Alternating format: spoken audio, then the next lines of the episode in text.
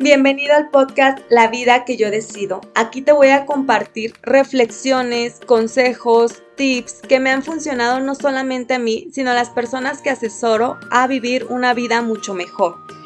Soy Karen de la Cruz y busco impulsar a aquellos que quieren superarse y mejorar su vida. Este podcast no es para quienes se conforman y limitan a lo que ya tienen, es para valientes que desean una transformación. Con mi valentía, sinceridad y humor, quiero ayudar a que más personas se empoderen para que confíen en sí mismas y puedan alcanzar sus sueños. Yo soy química, escritora independiente con libros autopublicados y guía de personas que quieran vivir en plenitud. Comenzamos. En este episodio nos acompaña Maggie Gómez, que es una terapeuta. Nos hizo el favor de compartirnos sus consejos, su experiencia, su aprendizaje, información relacionada principalmente a temas de pareja. Espero que disfruten tanto como yo esta entrevista, así que comencemos sin más preámbulo. El día de hoy nos acompaña Maggie, vamos a hablar de relaciones de pareja. Ella se propuso voluntaria, lo cual agradezco mucho de estar aquí presente porque nos va a enseñar muchos temas o nos va a enseñar un panorama diferente del que de repente tenemos las personas. Ella se llama Maggie y voy a dejar que se presente. Eh, ¿Cómo estás? ¿Cómo, ¿Cómo te llamas? ¿De dónde eres? Toda aquella información que nos puedas compartir para que te conozcan más. Hola, gracias Karen por la invitación. Bueno, eh, un saludo para todos. Mi nombre es Maggie Gómez. Así me pueden encontrar en mis redes, así me conocen mis amigos, mis familiares, todo el mundo. Yo vivo en Ecuador y soy de Ecuador. Eh, soy mamá, estoy, estoy casada y, pues bueno, también trabajo, trabajo acompañando personas en, el ámbito terapéutico. y eso, eso es a lo que me dedico. Yo estoy especializada en logoterapia y en terapia somática de trauma y empecé acompañando personas desde finales del 2020 más o menos y hasta ahora, hasta ahora que me encanta el acompañar y ver la transformación tanto de parejas como a nivel individual de las personas, como las dificultades te ayudan a sacar lo mejor, tanto para tu vida individual como para tu vida de pareja realmente. Muchas gracias. Qué bonito lo que dices de las dificultades, porque normalmente las tomamos como algo negativo, algo malo, algo que queremos evitar, cuando en realidad puede ser al contrario, pueden ayudarnos a, sacar experiencias, aprendizajes, conocimientos que tal vez de otra manera no, no pudiéramos hacerlo. El día de hoy queremos enfocarlo al tema de parejas, que es algo que he estado platicando mucho y le dije a Maggie que le iba a hacer algunas preguntas para que nos ayude a entender un poco más este tema de parejas, de los problemas, crisis y todo eso. Entonces, la primera pregunta que te quiero hacer antes de, bueno, más bien ya pasando al tema como tal, es cuáles son los principales motivos por los que una pareja llega a consultarte. Bueno, eh, hay varios que son como, como muy, muy comunes, se repiten mucho, pero el primero que podría decirte es las infidelidades que le encontré un mensaje, que lo vi, que me di cuenta, una infidelidad, ¿no? Eh, otra, otra otro de los motivos por los cuales he atendido parejas es la mala convivencia, eh, porque ya la relación en el día a día, en la cotidianidad, quizá ya no tiene esta chispa o una de las dos ha cambiado y dice, no, pero es que él no era así o ella no era así. Em, y por diferentes motivos existe como esta incomodidad en que no soy feliz con esta persona. O sea, hay, algo que no me está dejando ser feliz, no me siento feliz. Y otra, otro de los motivos es porque realmente cuando tú te enamoras, unas personas se muestran de una manera, ¿no? Y ya cuando empiezas en la convivencia, te empiezas a dar cuenta de muchas cosas o las personas se empiezan a mostrar como realmente son y no hay esta aceptación y quieres que el otro cambie, ¿no? Entonces, esos son los más frecuentes. De ahí hay, eh, como que de estos tres, de estos tres motivos se derivan otros, ¿no? Pero creo que son los principales. Fíjate que yo he platicado aquí ya, ya en mis otros episodios de podcast la importancia también de que una pareja defina en conjunto lo que significa fidelidad para ellos, porque creo que también puede ser mucho ese problema y también quisiera preguntarte si existe ese caso como ya a nivel de, terapias, que una persona cree que fidelidad es una cosa, la otra cree que es otra, y entonces ahí chocan porque uno cree que no fue infiel, pero el otro sí cree que fue infiel. Entonces, quería preguntarte tú como, como terapeuta, si, si te ha pasado esos casos que están como en esta diferencia y que jamás lo hablaron en un principio y ya sale el tema a relucir ya que hubo algún problema. Sí, bueno, em, eh, siempre que van a, la consulta son, primero parejas de una que, que, cuando decidieron unirse en relación son monogámicas, ¿no? Eh, cuando hablamos de parejas poliamorosas desde el inicio eres claro, ¿no? Y se da este, este, este tema que tú dices, es que me fue infiel, pero de pronto como que no se consumó, no se llegó a consumar, y resulta que dice, no, pero es que no le fui infiel, eh, sí me estuve chateando, pero como que nunca me encontré con eso. A ver, desde el momento que tú ya tienes un, un encuentro, sea virtual, sea presencial, ya, o sea, ya hay un contacto. El momento que tú ya haces un contacto para algo, ya, ya estás siendo infiel. No necesitas haberlo consumado, porque muchas veces no, los, no lo consumas porque te descubrieron, no porque te hayan faltado ganas, ¿no? Y sí me pasa que dices, no, pero es que no le fui infiel, solamente me estaba chateando con una amiga, pero... Pero qué tipo de mensajes, ¿no? O sea, ajá. Yo sí creo que es muy importante que lo pongamos claro sobre la mesa y una pareja, o sea, esta definición de fidelidad puede ser muy diferente de pareja en pareja. Tal vez haya parejas que digan, ah, bueno, mientras no haya contacto físico no importa. O tal vez haya parejas que casi, casi, ay, la volteaste a ver, ya me estás siendo infiel. Y creo que lo importante es que la, la pareja como tal tenga una misma definición o lleguen a una definición en conjunto, aunque sea muy diferente a las demás, aunque tal vez sea muy radical o para algunos sea muy conservadora o tal vez sea más liberal pero yo creo que mientras la pareja esté de acuerdo en, su definición es lo más apropiado para no salir con estas cosas de que no, pues no te, no te fui infiel, si te fui infiel, entonces yo considero que puede ser un problema que se pudiera evitar si desde un, desde un principio se comunica, desde un principio se ponen como esos límites, sobre todo en este tema de la fidelidad.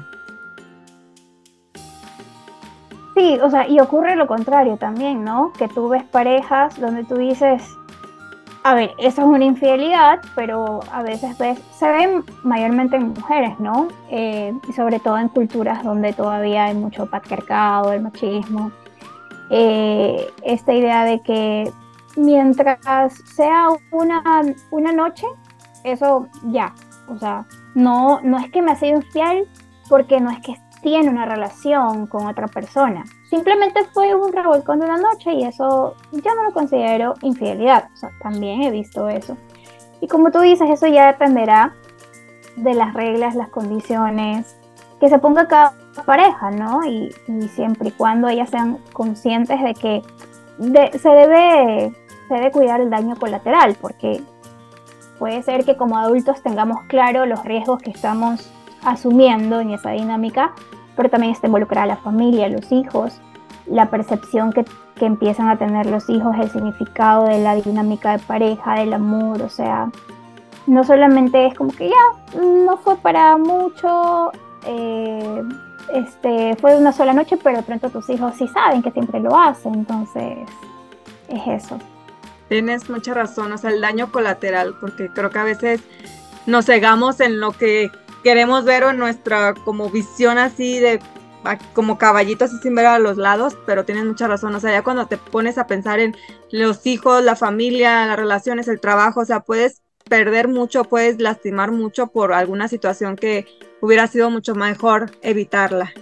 Continuando con otra pregunta, o salvo que tengas algo más que incluir en esta, ¿cuáles tú consideras que son los principales motivos por los que una pareja puede llegar a tener crisis y puede llegar a, buscarte, porque ahorita hablábamos de los principales motivos de consulta, pero ¿cuáles serían los principales motivos que llevan a esa crisis antes de llegar a la consulta? Ok, claro, de lo que nosotros habíamos hablado, la infidelidad, la mala convivencia, se podría decir que son los síntomas, los síntomas que están expresando la dinámica de pareja. Pero hay que ir detrás de esto a la causa, ¿no? Entonces, la causa que te lleva a una infidelidad, a la mala convivencia, a querer que el otro cambie porque tú quieres que sea como esta persona que tienes en tu cabeza, es em, los problemas individuales que tenemos nosotros, ¿no? En el, tema de la infidelidad, pues el problema individual es que hay personas que están más encaminadas por la vida a través de sus instintos, que serían esta, sería el placer, es que a mí me encantan las mujeres, es que yo no puedo vivir sin el sexo, es que no me puedo resistir. Entonces son personas que están más enfocadas y ensimismadas en el, en el placer. Hay una carencia o, pérdida de, de, los valores de que, a ver, a mí me puede encantar el sexo, pero yo sé que si estoy ya comprometido o casado con esta persona, sé que no, o sea, no lo puedo hacer, no, estoy no solamente siendo infiel a la otra persona, sino que estoy faltando a mis valores. Entonces, eh, hay una presencia de carencia de valores, hay también una falta de conciencia porque la persona empieza a, a, ver solo por sí mismo y no ve, no, es consciente, o sea, es, realmente hay, hay personas que dicen, pero si no se han enterado, no le estoy haciendo daño, ¿no? O sea, no, no es que tiene que enterarse, ¿no? Es que, es que debemos hacer lo correcto aunque no te vean, no nos vean, ¿no? Y también se da en muchos casos, hay personas que pueden tener una adicción al sexo, una impulsión, que no pueden contener este impulso y ya podríamos estar hablando de un trauma y que realmente sea una, una adicción y esto ya sería una enfermedad prácticamente, ¿no? Entonces, eso es por el lado de la infidelidad, las causas. Cuando hablamos de mala convivencia, las causas de la mala convivencia podría ser que realmente el ser humano se, se acostumbra a, lo mismo de siempre, lo mismo de siempre, lo mismo de siempre y se llega a una monotonía. Y también porque culturalmente estamos eh, nos programamos para levantarnos, ir al trabajo, volver a la casa, comer, dormir y no vemos más allá de, o sea, qué es lo que le gusta a mi pareja, qué podemos hacer, qué planes podemos hacer, no se, no se busca eso. También otra causa es que em, empezamos a, acostumbrarnos al otro y dejamos de, de, vernos como nos veíamos en algún momento con esta, con esta chispa, con esta llama de que este, me gusta esta persona porque me atraen sus ojos. Y también aquí, aquí se ve mucho esta despreocupación, ¿no? Que cuando, cuando estamos de novios, supongamos, te cuidas, te arreglas, te peinas, te pones lindo, te tratas de vender como tu mejor versión. Y ya luego te casas y pasa en, en tanto con los hombres como en las mujeres, te descuidas, te engordas, o sea, ya como ya, ya lo tengo seguro. Y, y, eso, es, esa mentalidad es lo, es lo que hace que se quebrante, el, dar por hecho de que ya está segura la pareja conmigo. que ya, ya me la gané, ya no tengo que hacer nada, ¿no? o sea, ya, ya estamos casados. Más difícil es divorciarnos, así que me va a aguantar, él me va a aguantar, ella me va a aguantar. Otra de las causas es el, el, estrés, porque cuando nosotros estamos en exceso estresados, cuando tenemos muchos rollos internos, nuestra expresión corporal, nuestra forma de hablar ya se vuelve un poco impulsiva, entonces empiezan estos enfrentamientos, que pasas todo el día con mala cara, que me respondes mal, entonces es el estrés y, el, corre-corre de todos los días, ¿no? Y cuando hablamos de los motivos de que, de que hay eh, la falta de aceptación al otro, cuando tú quieres cambiar, no, es que el hombre de mis sueños es así, y yo quiero que esta persona sea así, como el hombre de mis sueños o la mujer de mis sueños. Entonces empezamos a querer que el otro cumpla el checklist que nosotros tenemos, eh, porque es más fácil eh, hacer que el otro cambie a aceptar que yo elegí mal. O sea, y, es así, ¿no? Eh, y esas serían las causas de todas estas situaciones que, que, se ven no solamente en la terapia de pareja, sino en la terapia individual. Se ven, se ven. Muchas gracias. Aquí estaba anotando varias cosas que decías porque quería como, como recalcar o, tratar esos temas. el punto del, considero que el egoísmo, como tú decías, es que mientras no se entere, mientras no sepa, y a veces nos enfocamos tanto en nosotros o en nuestro placer, en nuestro gusto, que podemos caer en ese egoísmo de estar buscando nuestra conveniencia, se me fue como se dice, estar buscando cómo nos, nos sentimos mejor y dejamos de lado a la pareja. Y es muy yo lo que he estado viendo, o sea, ya tengo más de dos años casada también es esa parte de que cuando ya estás en pareja ya no solamente puedes pensar en ti, o sea, a pesar de que sí debes mantener tu individualidad, tienes que mantener tus gustos, tus todo tus deseos, pero también ya no solamente es pensar en ti y desde mi punto de vista creo que muchos problemas vienen de cuando las personas siguen pensando en sí mismos, o sea, en primero mi bienestar, primero lo que yo quiero y después lo que la, la pareja. Otro punto que aquí ponías es como el hecho de de caer en la monotonía, de caer en la rutina, de descuidarse y considero que sí son puntos muy importantes y muy ciertos en los que caemos. Por eso, de hecho, aquí en, Guadalajara, donde yo vivo, he estado trabajando en, crear un evento donde puedan ir parejas a, a, conectar, a pasar un rato sin estrés, a relajarse. O sea, esta idea de mis eventos es precisamente por esto que, que, tú acabas de describir, que caemos en la monotonía, que caemos en la rutina o que de repente si salimos a citas son las mismas citas siempre y estos eventos que yo estoy haciendo es precisamente para que pasen a hacer una actividad recreativa, una actividad manual donde se desconecten del día a día de lo de fuera y después darles alguna plática educativa precisamente por la importancia y la relevancia de seguirnos nutriendo. Y este también es un tema que yo empecé a notar también en, en mí misma. Yo también normalmente pues soy relativamente me gusta arreglarme, vestirme bien, pero sí cuando ya estoy casada empezamos como a descuidarnos o empezamos a comer mal y tanto mi esposo como yo empezamos a subir de peso y bueno, yo a tener como más problemas digestivos hasta que hubo un punto en que justamente dije eso, no, es que nos estamos descuidando, o sea, llevamos dos años casados y me estoy descuidando y qué va a pasar dentro de cinco diez años y eso de sentirnos seguros, de decir, ah, bueno, es que ya estamos casados, es como, no, o sea, mínimo esfuérzate en continuar con tus buenos hábitos, en cuidarte tanto para mí, o sea, como por mi salud, pero también para la relación, porque también es cierto que pues cuando estás de novio sales y disfrutas y diario bien vestida y los tacones y de repente ya en la casa pues uno se relaja y es importante para mí como ese equilibrio, decir, ok, si quiero estar cómoda, si quiero relajarme, pero también va a haber días en que me voy a esforzar más en, en vestirme o en arreglarme.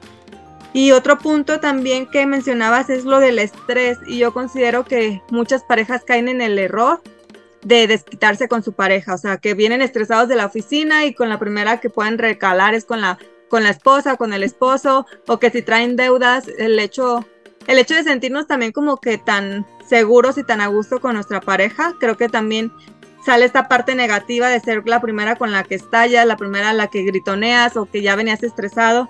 Y también eso me llegó a pasar a mí hace tiempo que yo cuando llegaba a la casa llegaba cansada, en la época de calor llegaba muy acalorada, de una hora de camino, entonces como que de repente llegaba y cualquier cosita me molestaba y si era como muy explosiva, no, no como de gritarle a mi esposo, pero sí como que ya era la cerecita del pastel si yo veía algún error o algo que yo consideraba un error y me enojaba y así hasta que empecé a notar eso y dije, a ver, no, también tranquila, cálmate, no tiene la culpa de que vengas enojada o no tiene la culpa que vengas acalorada, pero si es estar otra vez, vuelvo a lo mismo, a quitar ese egoísmo, no solamente, ah, yo, yo, yo, yo me siento mal, yo me siento estresada, sino ver el bienestar de la pareja. Sí, o sea, y sobre todo como, como un tema de, cuidado personal, porque el estrés no solamente va a afectar a tus relaciones, sino que afecta a tu mente, afecta a tu cuerpo, te afecta en todas tus dimensiones. Eh, ser conscientes y notar cuando estás estresado, que no he parado, mi respiración está agitada, me estoy irritando todo, entonces voy a darme cinco minutos para calmar y obviamente si sé que estoy en una situación demasiado estresante en mi trabajo, avisar en, en tu casa, saben que hoy ha sido un día súper malo, les pido que traten de de, no, como que no ponerle las cereza al pastel, porque por eso está la familia, ¿no? Tanto tu pareja como tus hijos para, para estar contigo no solamente en los momentos felices, sino que te pueden inclusive dar una mano. Eh, el tema de la corregulación, es decir, cuando alguien que es con quien tú tienes un vínculo muy importante, está contigo, aunque no te pueda solucionar tu problema, pero que, que te abrace, que no te diga nada, pero que te abrace, te tome la mano, te dé un vasito de agua, em, y tú veas que, bueno, a pesar de que yo tengo un día de miércoles, esta persona está aquí.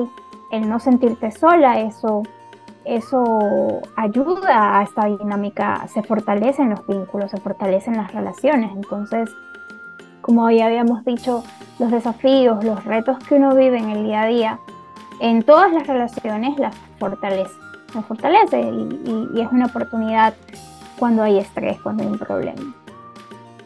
Y aprender a comunicarnos también, porque a veces como que solamente queremos asumir que la otra pareja va a saber, o bueno, la otra persona va a saber cómo actuar o qué decirnos o qué hacer. También eso, creo que comunicar ha sido una clave conmigo de decirle a mi esposo, ¿sabes qué? Déjame dormir 10 minutos o dame 15 minutos.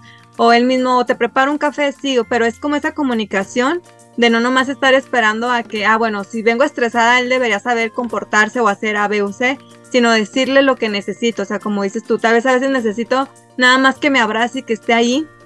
Y a veces los hombres son muy dados a quererte dar soluciones, a quererte solucionar. Es como, no, o sea, no quiero soluciones, no quiero escuchar consejos, simplemente quiero estar aquí sin hablar, sin hacer nada, simplemente abrazados. Y me ha funcionado mucho pero sí noté el cambio de cuando empecé realmente a comunicar lo que quería o lo que necesitaba y no solamente a esperar a que él actuara, porque él me decía, pues es que yo no sé si acercarme o no, te veo que te apartas, no sé si ir, porque siento que tal vez puedas querer tu espacio, pero también si no voy te enojas porque no fui, entonces fue como saber comunicar cuando sí quiero que esté ahí, cuando sí necesito su compañía o cuando sí necesito literal acostarme 15 minutos a descansar, pero es el autoconocimiento y es la comunicación. Y esa parte que dices tú de la corregulación fue como, sí, cierto, eso es lo que a mí me, eso es lo que hacemos mi esposo y yo, como que sabe qué necesito, o bueno, le digo, y entre los dos podemos hacer que más rápido se me baje el estrés o el cansancio o la ansiedad, lo que sea, pero sí es esa comunicación, ese autoconocimiento. Y sobre todo para aclarar una comunicación existencial. Eh, porque tenemos mucha comunicación instrumental y aquí hago la diferencia. Comunicación instrumental es eh, hoy en el trabajo me fue difícil, eh, mañana hay que pagar la pensión de los niños, em, hay que hacer mercado, esas son comunicaciones instrumentales, pero comunicaciones existenciales, que son las que realmente debemos tener con nuestros vínculos, son, hoy fue un día estresado para mí, pero es porque tengo miedo de perder el trabajo, me da miedo eh, quedar sin, sin, este apoyo económico que, que, yo doy a mi familia. Sabes, eh, preguntarle a tus hijos qué hiciste de divertido, cómo te fue. Entonces, indagar sobre las experiencias, ¿no? Sobre esta, esta parte intangible de, de las cosas que nos suceden. O sea, te fue mal en el trabajo, pero realmente lo que te aterra es las consecuencias de ese que te fue mal, ¿no? Eh, quizá no nos alcance este, este fin de mes el dinero, pero realmente el problema es la falta de dinero, pero te aterra de pronto que tus hijos no tengan que comer, ¿no? Entonces, tener esas comunicaciones existenciales, preguntar cuál fue el mejor momento de tu día, qué fue lo, qué fue lo bonito de tu día, eh, ponerse a ver atardeceres, reírse de los chistes, o sea, tener bastantes comunicaciones existenciales, no solamente instrumentales. Son lo que, lo que nos abre al, a, esta, a, a, convivir como seres humanos, no como, no como dos, dos, personas que están ahí siendo socias, porque realmente el matrimonio se, se, se, lo, se lo, ve como una sociedad. O sea, sí, Em, es una sociedad porque firmas un contrato, ¿no? Pero realmente son dos seres humanos que se propusieron crecer juntos. Entonces, ¿cómo yo te puedo ayudar a crecer y cómo tú me puedes ayudar a mí a crecer, a, irme de la mano? Y si no es a crecer, al menos que no me caiga, ¿no? si me caigo, me levantas. Entonces, para eso son las comunicaciones existenciales, filosóficas, qué es lo que más miedo te da en la vida, qué eh, de viejitos que quisiéramos hacer, qué lugares quisiéramos conocer, o sea, cuáles son las cosas que quisiéramos hacer como pareja antes que uno de los dos se muera. Si tú te mueres, ¿qué quisieras? que hagamos. Esas, esas, esas preguntas son las que debemos hacer para conocer realmente a quién tenemos conviviendo con nosotros. Tienes mucha razón y sobre todo es, yo las imagino como ir más allá, como realmente decir lo que está más atrás de simplemente, como decías, ah, estoy estresada, sí, pero ¿por qué o qué sientes? Y también eso de comunicar lo que queremos, o sea, sí, es algo que hemos hablado mi esposo y yo, de que, ah, bueno, o sea, cuando yo me muera me gustaría esto y aquello y lo otro, y sé que muchas veces o las personas si te llegan a escuchar hablar de esto es como, no, no, no, no piensen en eso, ay, no digan eso, ay, son tonterías. Es como, no, o sea, sí se tiene que hablar, o sea, no es algo que deseemos, no es algo que queramos que suceda, pero va a suceder, o sea, tiene, va a pasar porque es parte de la vida. Y también para mí ha sido muy clave como saber o, o, decirle, bueno, cuando yo me muera no quiero que te quedes solo, por ejemplo, busca a alguien, quédate con alguien, que alguien te acompañe. Y para mí también es como ir soltando o sea, como ir liberando también a tu pareja o ir poniendo las cartas sobre la mesa, aunque las personas te digan que no o que no hables de eso o que, ay, no, no, cállate eso. Es como, no, sí tenemos que hacerlo. O sea, yo me acuerdo una vez que creo que iban a operar a mi mamá y mi mamá nos estaba diciendo como, bueno, pues este, si necesitan X papeles aquí están y que esto, y mi hermana así como, no, no, no, cállate, no digas eso, no digas eso. Y yo, no, sí, o sea, que nos diga porque también eso a ella le da tranquilidad, no es que, no es que queramos eso, pero también a ella le da tranquilidad que sepa que nosotras sabemos dónde buscar un documento en caso de que se necesite, dónde está la póliza del seguro, dónde está esto.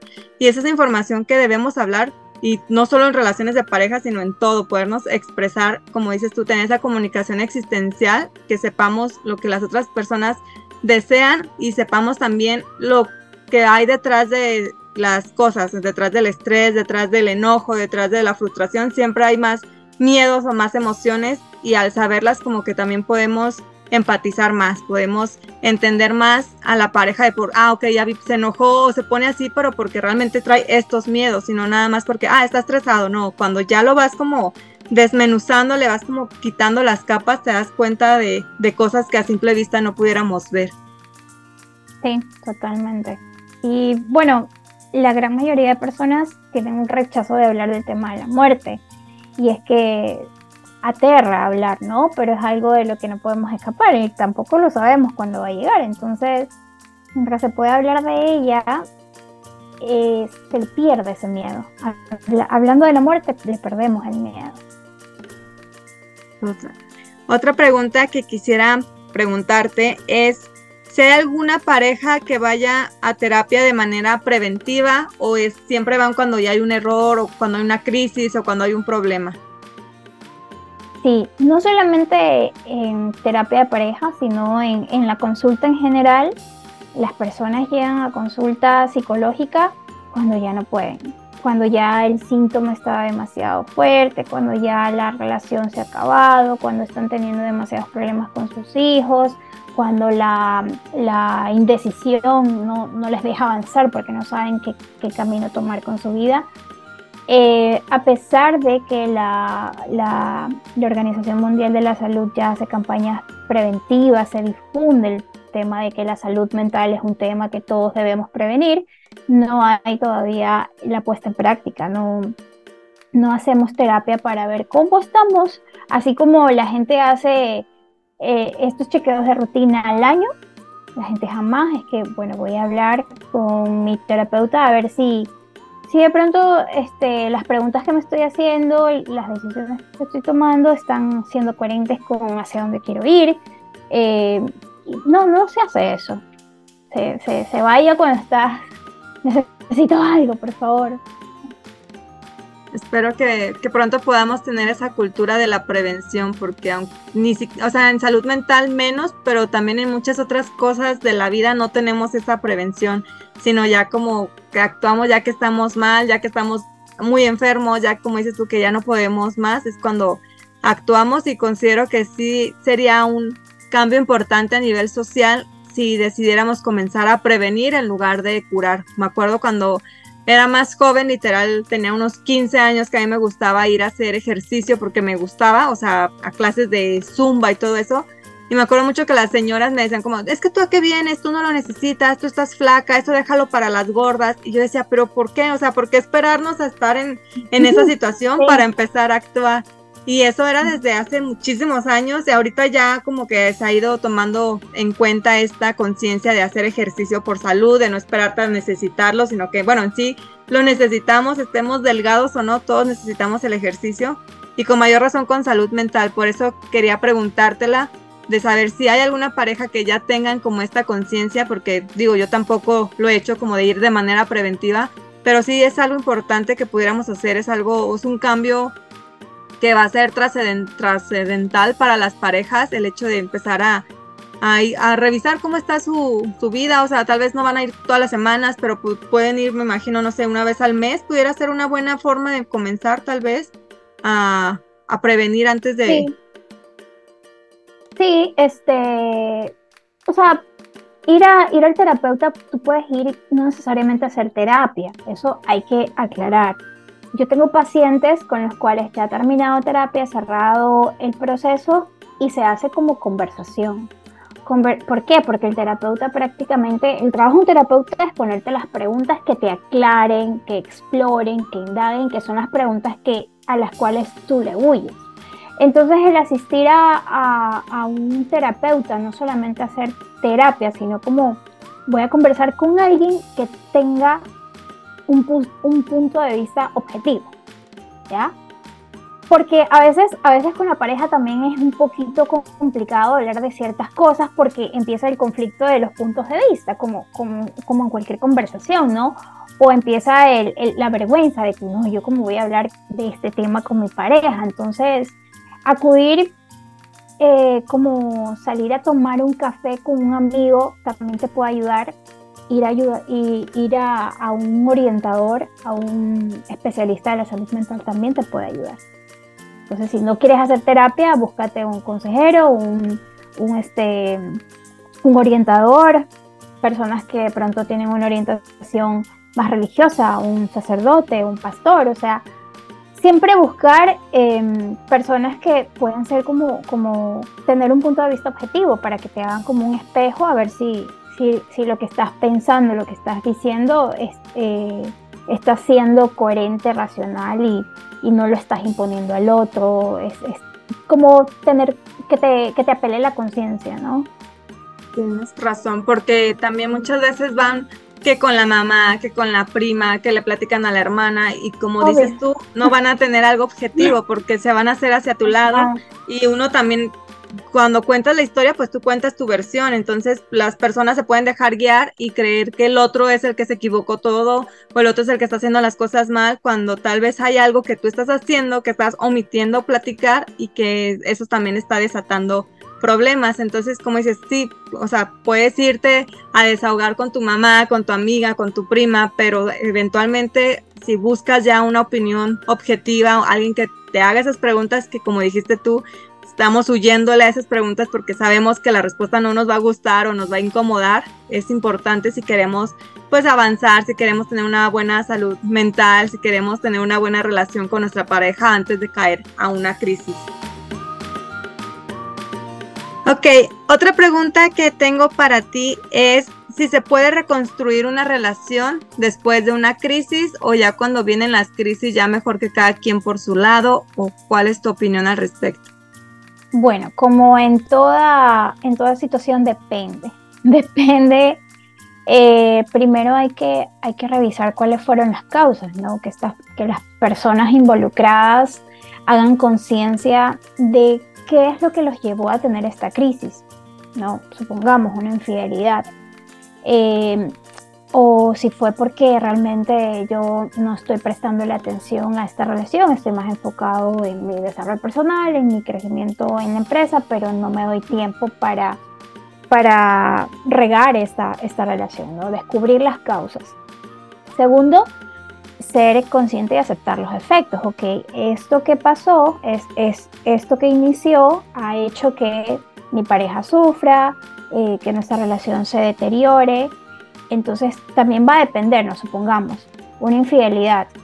Es muy diferente una infidelidad con una persona que no conoces a que sea una infidelidad con una amiga tuya, o de pronto con tu hermana, o de pronto con tu prima, ¿no? Eh, habrán vínculos que jamás los vas, a, los, vas a poder borrar. Supongamos que te sean infiel con tu hermana. O sea, se podrá reconstruir sabiendo de que tu hermana siempre va a estar ahí presente, siempre va a estar, o sea, todo dependerá, ¿no? De lo que pasó y, de, y de que las personas también pongan de su parte, saber de que, a ver, yo, mi responsabilidad, asumir la responsabilidad, ¿no? Ok, porque en, hasta en una infidelidad, porque muchas personas no les va a gustar lo que yo les voy a decir, pero cuando tu pareja te es infiel, tú también tienes responsabilidad, ¿ya? Por algo que permitiste, por algo que no viste, por algo que no pusiste. Por ahí habrá un caso que mm, es una persona que hizo todo, que igual eh, estaba la relación perfecta, tenían eh, el, vínculo súper bueno, pero de pronto la persona resulta que sí, efectivamente tiene una adicción al sexo. Y por más que tenga una esposa fenomenal, una buena esposa, la relación esté maravillosa, tiene su rollo, ya, se puede haber. Pero en la gran mayoría de los casos es responsabilidad de ambos, ¿no? Eh, y, y gran mayoría de los casos de infidelidad es porque la otra persona involucrada sabía que no tenía, no le estaba prestando atención a esta dinámica eh, sexual, eh, pero a veces es más difícil asumir que yo también tengo la responsabilidad y dejar que vaya pasando, vaya pasando, vaya pasando hasta cuando ya flote algo, ¿no? Entonces, dependiendo las personas, dependiendo las causas, dependiendo los efectos, porque hay heridas que por más que sanen, siempre va a quedar ahí la cicatriz, ¿no? Entonces, difícilmente hay personas, supongamos que, que por ejemplo, una persona que le haya sido infiel a su pareja, puede estar súper arrepentido, súper arrepentido. Pero si la otra persona dice, ¿sabes qué? Yo ya no voy a poder confiar. No, no, o sea, por más que yo lo perdone, ya no va a ser lo mismo. No va a ser lo mismo. Entonces, ser conscientes de eso y decir, ¿sabes qué? Ya yo te perdono, pero mm, mejor no me vuelvo a arriesgar, no quiero. Entonces todo dependerá. Sí, justo lo que tú dices de que los dos tenemos responsabilidad en una pareja, yo también estoy de acuerdo con eso, que también sé que, que tal vez no es una opinión muy popular, pero también no confundir como culpa con responsabilidad, o sea, decir que tú tienes responsabilidad no significa que ay, tú lo aventaste al ruedo o ah, fue tu culpa, sino que la es responsabilidad compartida, como dices muchas veces, ah, pues le dejé de prestar atención, o siempre lo hago de lado, o estoy más concentrada en mi carrera, o estoy más concentrada en otras cosas, que de repente el vínculo se va fracturando, la relación se va eh, fracturando y pues llegan a suceder estas cosas. Y a veces que pues tal vez no llega a ser una infidelidad con un contacto físico, pero tal vez ya se enamoró de alguien con quien solo se manda mensajes. ¿Por qué? Porque esa pareja sí lo, esa persona sí lo escucha, sí lo atiende, sí está de su lado, o tal vez sí se ríe con él, porque muchas veces también se vuelven muy serias, ya sean hombres o mujeres, que, que ya no hay chistes, que ya no conviven en un rato, que ya no ven la tele juntos, que tienen meses sin dormir juntos. Entonces, como dices, bueno, esta también es responsabilidad de, de nutrir la relación, que sí, al final de cuentas la decisión ya es de cada quien y, puedes tratar muy mal a la pareja y no significa que, ah, ya, me dio pase libre para ser infiel. Sí, o sea, ya la, la decisión final sí es de la persona que, que, lo es, pero también tener en cuenta que la responsabilidad de, de mantener esa relación es de los dos, no nomás como él tiene que atenderme o ella tiene que atenderme, sino sí es una responsabilidad compartida. Y me gusta como dices, porque no es no todo es blanco o negro, o sea, no es como, ah, ya hubo una crisis, ya no se puede hacer nada, o hubo una infidelidad, no se puede hacer nada, porque puede ser que haya parejas que, que se sobrepongan, que dices tal vez sí, como fue una desconocida o fue algo de una sola vez, tal vez es diferente a que es la compañera de trabajo que llevaba dos años saliendo con ella, como dices, pues sí hay, hay situaciones, pero sí entender que sí se puede reconstruir una relación siempre y cuando pues haya los motivos suficientes para reconstruirlo y no nomás la pues nada más la costumbre o nada más el miedo a, no perderlo o a no quedarse solos. Justo eso iba a hablar, siempre y cuando haya amor y las ganas de, de seguir compartiendo tu vida con otra persona, ¿no? Porque también algo que, que, ata a las parejas es esta idea de que si me separo es un fracaso. Entonces, para no fracasar, llevo una doble vida. Y yo o sea, yo soy de la idea de que el amor se puede transformar. No se, no, no dejas de amar a una persona, se puede transformar porque hay el amor pasional, el amor filial. Entonces, tú puedes en algún momento haber amado con toda tu vida a alguien, pero resulta que ese amor ya solamente es un vínculo porque te gusta cómo es buena mamá o cómo es buen papá, pero de pronto ya en el camino de la vida se han dado cuenta de que, quizá están, que quizá yo no soy para él, él no es para mí, ¿no? Y eso no quiere decir que no lo hayas dejado de amar, sino que empiezas a ver a la persona de, de una, de una forma diferente, ya no hay esa pasión. Entonces la idea a veces que tenemos que el amor es para siempre, el que ama siempre, el, el amor lo puede todo, lo supera todo. O sea, claro, lo supera todo porque hasta una ruptura puede ser una buena ruptura, una ruptura que en vez de destruirse, en esa de que te odio, te mato, te mando a dañar el carro, de que, a ver, no funcionamos como pareja, pero podemos demostrar que sí funcionamos poniéndonos de acuerdo en esto, ¿ya? Y ahí es una ganancia. Podemos, nos matábamos viviendo juntos ahora podemos tener una relación súper buena, estamos separados. Es una ganancia porque has encontrado una, una diferente manera como voltear este, este problema. Entonces hay personas que, que la separación lo ven como, como lo peor, no voy a permitir y ahí empiezan a tapar, no quieren aceptar, empiezas a tapar todo porque te asusta. Sí, es, es, difícil y sobre todo cuando entra mucho de por medio la religión, cuando es como no es que te casaste para toda la vida y se lo juraste a Dios y cómo lo vas a, a fallar. Yo también considero de la idea que pues no, o sea, uno quiere que sea para siempre, pero también puede ser que dentro de 10 años, 15 años queramos cosas diferentes, tal vez él se quiere ir a vivir a otra parte del mundo, yo me quiero quedar aquí, tal vez yo ya tengo un plan de vida diferente y pues es, es también estar abiertos y es algo que yo he ido entendiendo ahorita en estos últimos meses, que es como pues para siempre, pero mientras sea sano y mientras los dos estemos felices, sino qué caso tiene.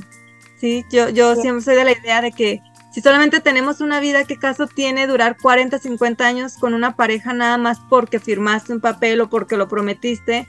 Cuando tal vez lo más sano o lo más amoroso sea que cada quien pueda ir por sus sueños en caso de que ya no sea compatible esa vida entre los dos. Sí, totalmente. Y, para eso, pues tienes que conocerte como pareja, dejar eh, abrirte para que el otro te conozca y tú también conocer al otro, ¿no? Y esto que tú dijiste se ve porque, por ejemplo, el camino de la vida, porque todos los seres humanos con el pasar del tiempo vamos cambiando, evolucionando, queriendo nuestros deseos, nuestros sueños, nuestras metas van a ir cambiando. Entonces, si de pronto una de las dos personas decidió que, mira, sabes que yo no quiero tener hijos, está bien, ¿no? Pero, y eso, no, y eso no quiere decir que no te ame, sino que dentro de sus ideales de vida no está tener hijos. Hijos, y si tú si quieres tener hijos, o sea, que hijos, quieres vivir una vida en una ciudad fija, aceptar estos retos, está bien. Entonces, por este amor hay que aceptar y no obligar a que la otra persona, no, pero es que si tú me amas tienes que aceptar y empezamos a imponernos. O, y en esa imposición, claro, lo que buscas es tú ganar, pero a costa de la pérdida del otro, porque si el otro está decidiendo dejar de ser lo que realmente quiere ser por quedarse, ahí ya va a haber una infelicidad. No puede, no puede haber una relación saludable cuando otro tiene que perder para que el otro gane. así de sencillo. Volvemos a lo mismo que decíamos al principio, el egoísmo, o sea, el querer, no, yo quiero esto y así va a ser, también puede maltratar o lastimar mucho una relación. ya hemos estado, hemos estado hablando como de las crisis y los problemas y ahora me gustaría pasar como a algunos consejos que nos pudieras compartir y en ese orden, eh, ¿cuáles hábitos podrían tener una, una pareja para mantener una relación sana? O sea, desde tu experiencia, ¿qué hábitos ayudan a que una pareja se mantenga sana, se mantenga feliz, tranquila? Lo primero y lo básico es ser consciente de que si yo estoy bien, puedo estar en compañía bien, ¿no? Si yo tengo todos mis vasitos llenos, como, como que mis pensamientos están en orden, mi cuerpo, yo me siento a gusto con mi cuerpo, en mi desarrollo personal me siento bien, no estoy esperando que alguien venga a salvarme, en, en el ámbito social, tengo un amigo acá, tengo un amigo acá, si no estoy con mis amigos, disfruto estar sola. saber que yo tengo estos vasitos que, que me componen, no tengo ninguno de estos vasos vacíos y estoy esperando que alguien me venga a completar esa parte, es decir, como yo no tengo la capacidad de tener una vida social, quiero que venga una pareja para que me acompañe porque no sé estar sola, ¿ya? Entonces ya ahí hay un problema porque tú no puedes estar bien contigo a solas ya no estás buscando una pareja, sino que estás buscando a alguien que te ayude con esa necesidad que es tu responsabilidad. Entonces, lo básico es estar bien nosotros para poder estar en compañía. Y cuando estás en compañía, ser realmente sinceros con nosotros de qué es el amor para mí, qué es la relación de pareja para mí, eh, qué estoy buscando en la otra pareja, ¿no? y abrirme a, esas posibilidades y saber qué realmente yo, yo, yo quiero en, en, una relación de pareja. Porque si quiero a alguien que quiera pasar viajando conmigo por el mundo, ya sé, pues que si viene una persona que está en una compañía y quiere hacer su vida en la compañía, no, pues o sea, ahí no es, ahí no es, ¿no? Entonces ser, ser consciente de esos, de, de, de ese punto. Em, para mantener una relación sana, empezar a tener estas conversaciones importantes, ¿no? Usualmente cuando conocemos a alguien preguntamos qué haces, a qué te dedicas, pero no preguntamos ni cuando los conocemos ni después en el camino, oye, ¿qué piensas de la vida? ¿Qué es para ti el amor? ¿Qué es para ti el respeto? ¿Qué sueñas? ¿Qué quisieras ser de aquí a 50 años? O sea, cuando tengas 50 años, ¿dónde te ves? ¿no? Para ver si esos caminos están destinados a juntarse. Y sobre todo tener esta conciencia de que en lo que tú quieras en la vida, sea en relación de pareja, sea con tus hijos o en tu relación personal, si tú quieres ver frutos, si tú quieres florecer, antes de eso hay otros pasos a seguir. Tienes que preparar el terreno, tienes que sembrar, tienes que esperar para que esto crezca, esto va a florecer y va a dar sus frutos. O sea, es un proceso. Y hay que tener esta conciencia y hay que tener estas ganas de regar todos los días esta relación para que florezca y dé frutos. Sí, sí, completamente de acuerdo contigo. Yo recuerdo, y ya lo he contado en, mi podcast, que cuando yo conocí a mi esposo, pues teníamos, o sea, todo el tiempo teníamos muchas conversaciones y muchas eran muy, se puede decir, muy profundas, de, temas así muy importantes. Y me acuerdo que una de sus amigas le llegó a preguntar como, es que para qué hablan de eso ahorita, no, eso déjalo para después. Y era como, no, es que es importante, aunque no seamos novios, o sea, conocernos desde antes. Y creo que ese puede ser el pensamiento de muchas personas de, no, no, es que esto, ¿para qué? O sea, ¿para qué le pregunto dónde quiere estar en 50 años? ¿O para qué le pregunto sobre la muerte o sobre sus deseos?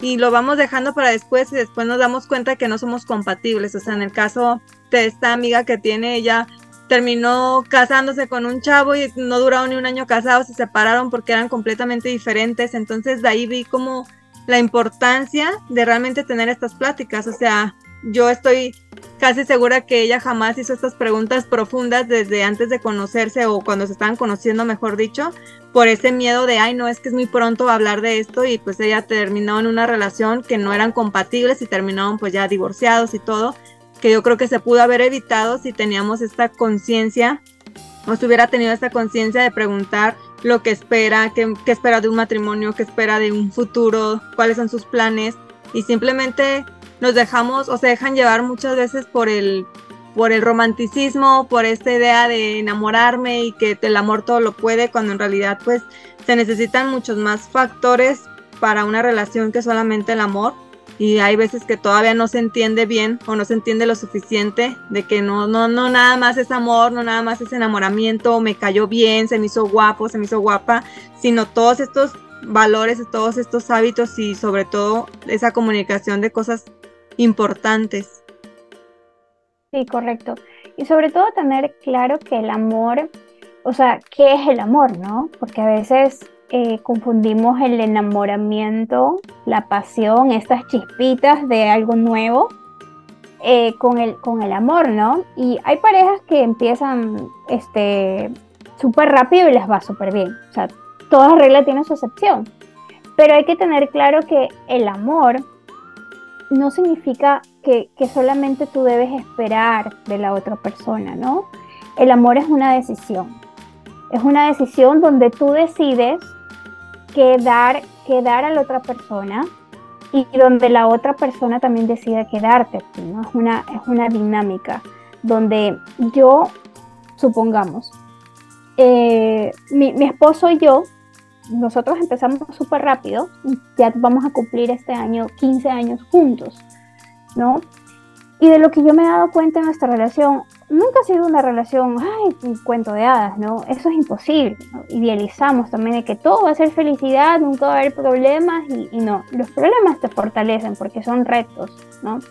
Entonces lo que yo me puedo dar cuenta es que uno, uno debe saber decidir qué batallas ganar, qué batallas ceder.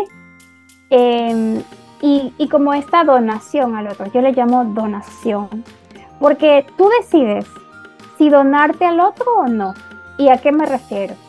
Hay cosas que tú puedes olvidarte de ti por un ratito. Esto no quiero decir masoquismo que vas a permitir nada, no.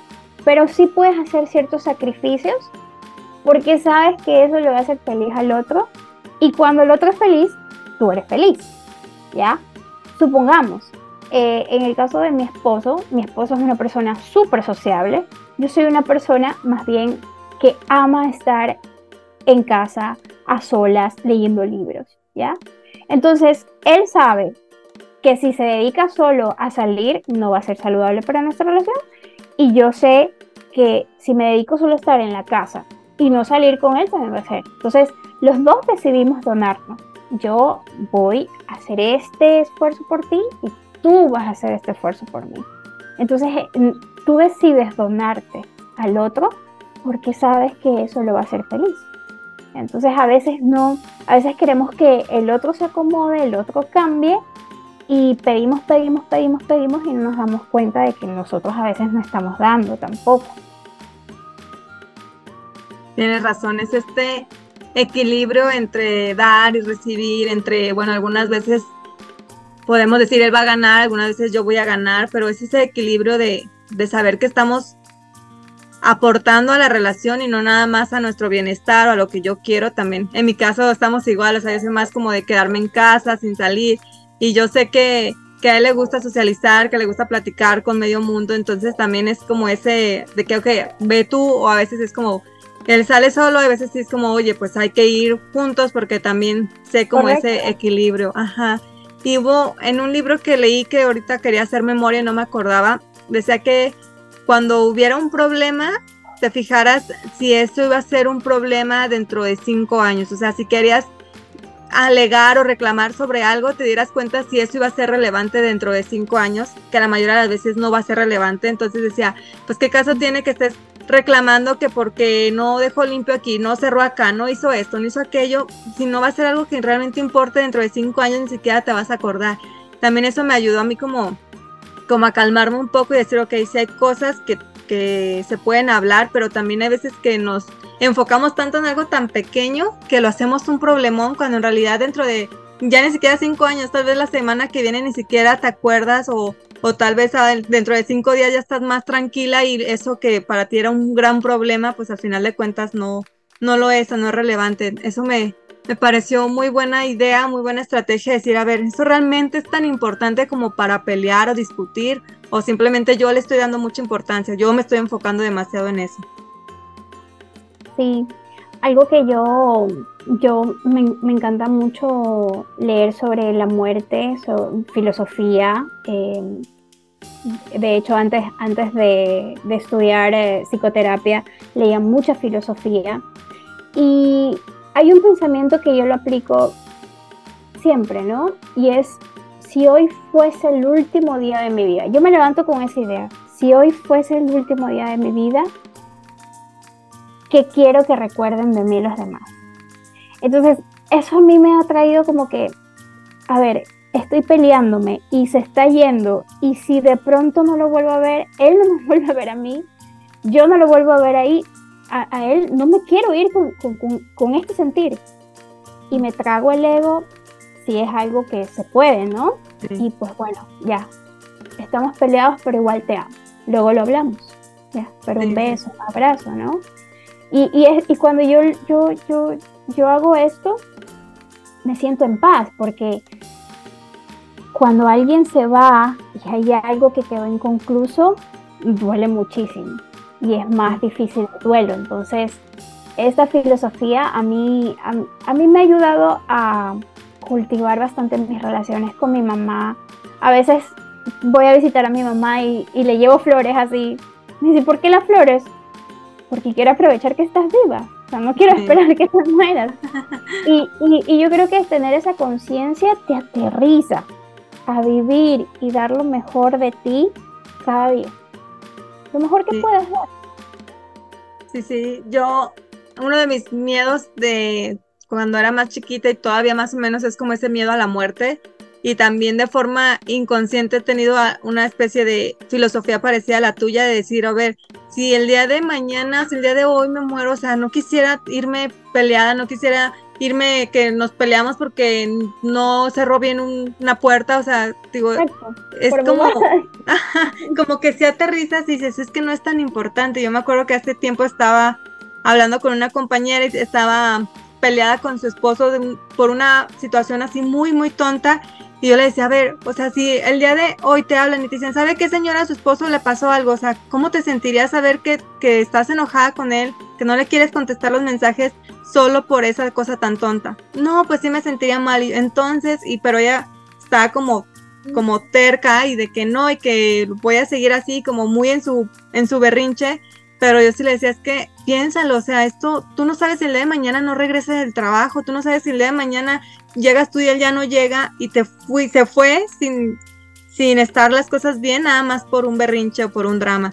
Y a mí eso es lo que me ha ayudado de que de repente sí me estreso, como dices tú, no, no, las cosas no son un cuento de hadas, pero cuando digo, no, es que si hoy fuera el último día de mi vida, no quisiera estar peleada con él por tonterías, no quisiera que si yo me voy o si él se va, terminemos así como en un pleito o en una pelea o a vernos que lo último que haya sido de nuestra plática haya sido un reclamo. Entonces sí me ha ayudado mucho a, a aterrizar las cosas y a decir, ok, es que nada es realmente tan importante o tan relevante realmente si lo ves en esa perspectiva de que no sabemos cuándo nos vayamos a ir. Uno quiere que sea dentro de 60, 70 años, pero la realidad es que no sabemos si va a ser el día de mañana, va a ser en un ratito y como estar en pelea con la pareja se me hace como de la forma más fea de desperdiciar el tiempo que tenemos aquí.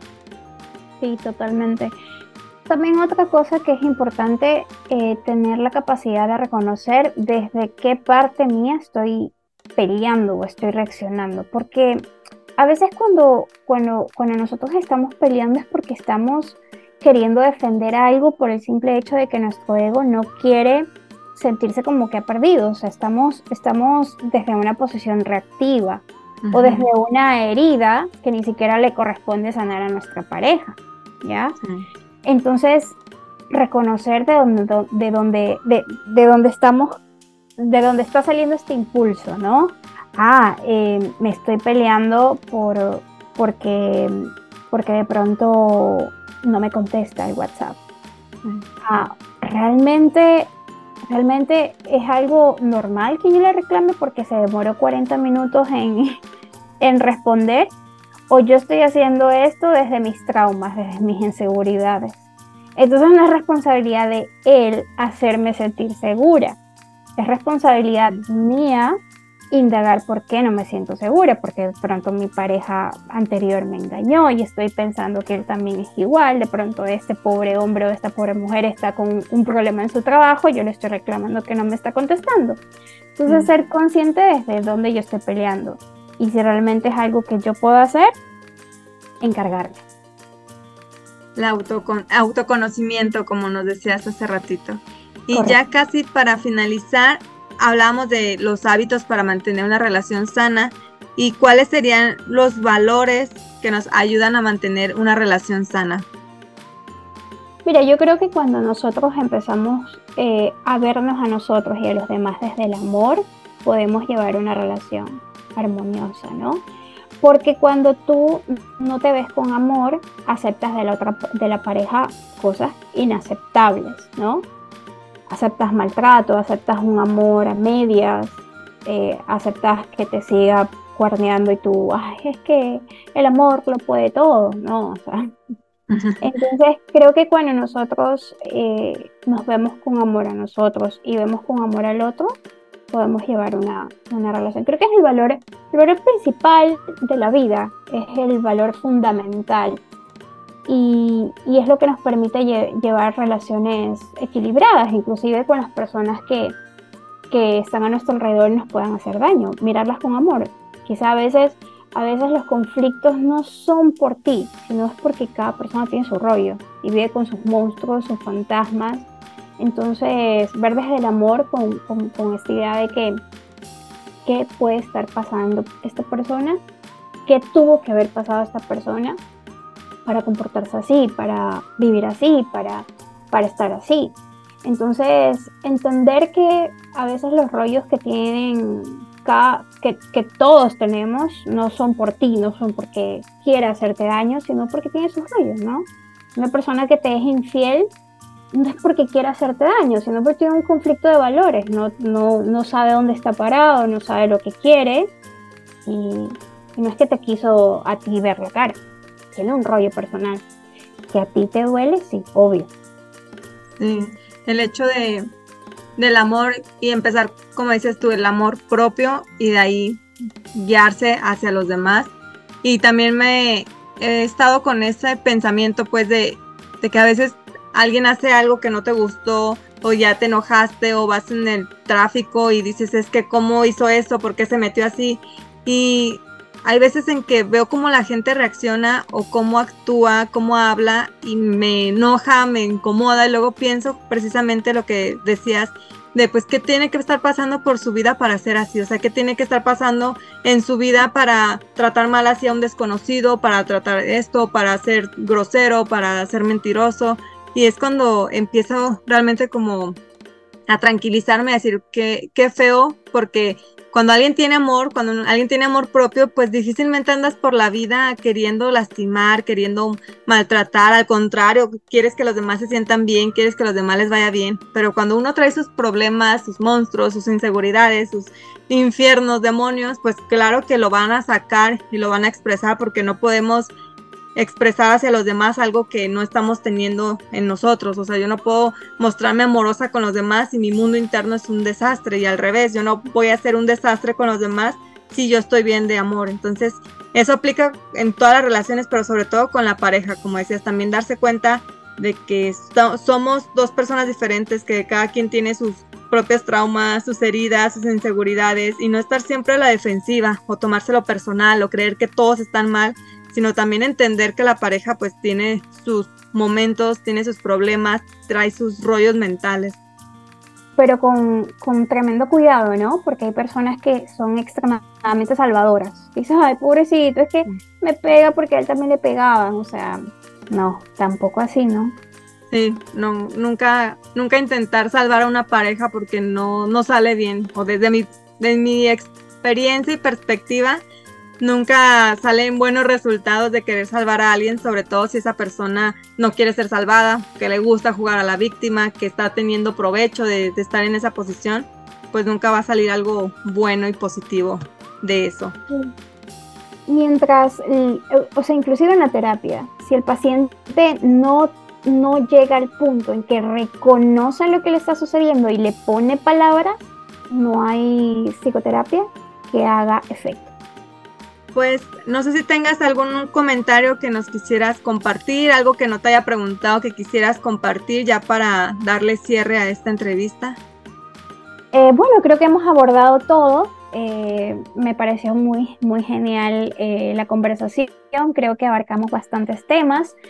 Y creo que solamente recordar de que siempre nosotros debemos hacer como que un checklist personal todos los días, ¿no? ¿Cómo estoy yo con mis pensamientos? ¿Cómo yo estoy sintiendo a través de mi cuerpo? ¿Cómo estoy a través de mis relaciones? Entonces creo que el, tener esta práctica de conciencia de cómo, cómo, cómo estoy yo como un ser multidimensional, ¿ya?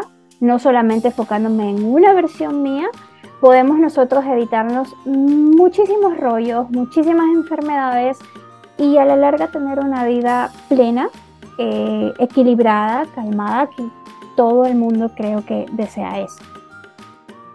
Tener esta conciencia de quiénes somos, qué queremos, a dónde queremos ir. Y yo creo que mientras más tenemos este autoconocimiento, más vamos a conectar con una pareja que con la que podamos conectar y que sea algo sano. Total. Pues muchísimas gracias por acompañarnos. Eh, cuéntanos cómo te podemos encontrar en tus redes sociales, si tienes una página web, podcast, lo que nos pudieras compartir. Sí, este, en las redes sociales me encuentran como Maggi Gómez, terminado en Z. Em, el podcast se llama Salud, Esperanza y Bienestar, lo encuentran en Spotify. Eh, tengo que grabar nuevos, nuevos este, episodios, ya me voy a poner a trabajar en eso. Por las redes sociales me van a conseguir y siempre estoy subiendo tips para, para que se puedan aplicar en, en, el día a día, porque se puede ir a terapia eh, y es muy bueno que lo hagan, pero no solamente el, el trabajo en terapia, sino es un, es, un, es un trabajo diario que todos podemos hacer para cuidarnos. Que todos necesitamos hacer también para cuidarnos.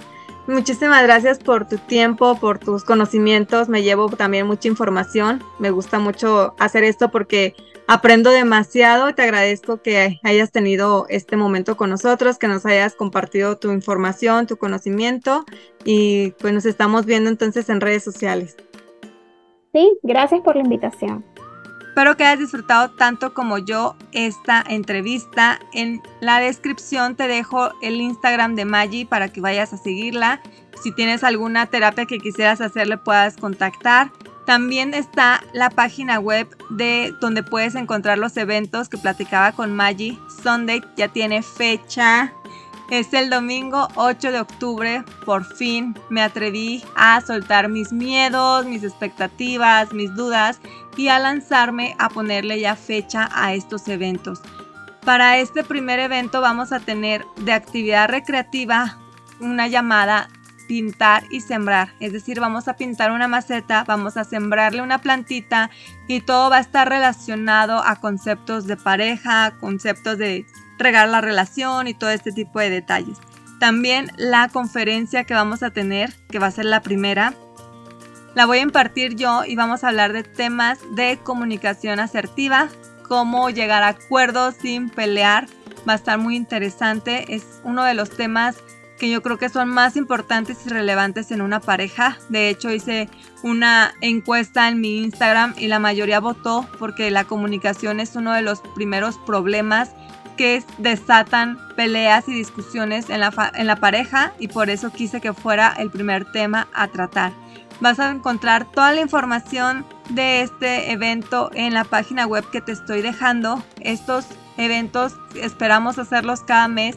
Cada mes va a tener diferente temática, va a tener diferente conferencia, va a tener diferente actividad recreativa, porque la idea es que al menos puedas salir con tu pareja una vez al mes y puedas disfrutar, relajarte y también aprender. Muchísimas gracias por haberme acompañado en este episodio. Recuerda suscribirte para que te lleguen las notificaciones cuando salen los episodios y también te dejo mi Instagram, ya sabes que puedes ir a escribirme en arroba soy Karen de la Cruz, dejarme algún comentario, decirme de algún tema que quisieras que toquemos en el podcast y con gusto lo voy a revisar. Gracias, nos vemos la siguiente semana. Chao.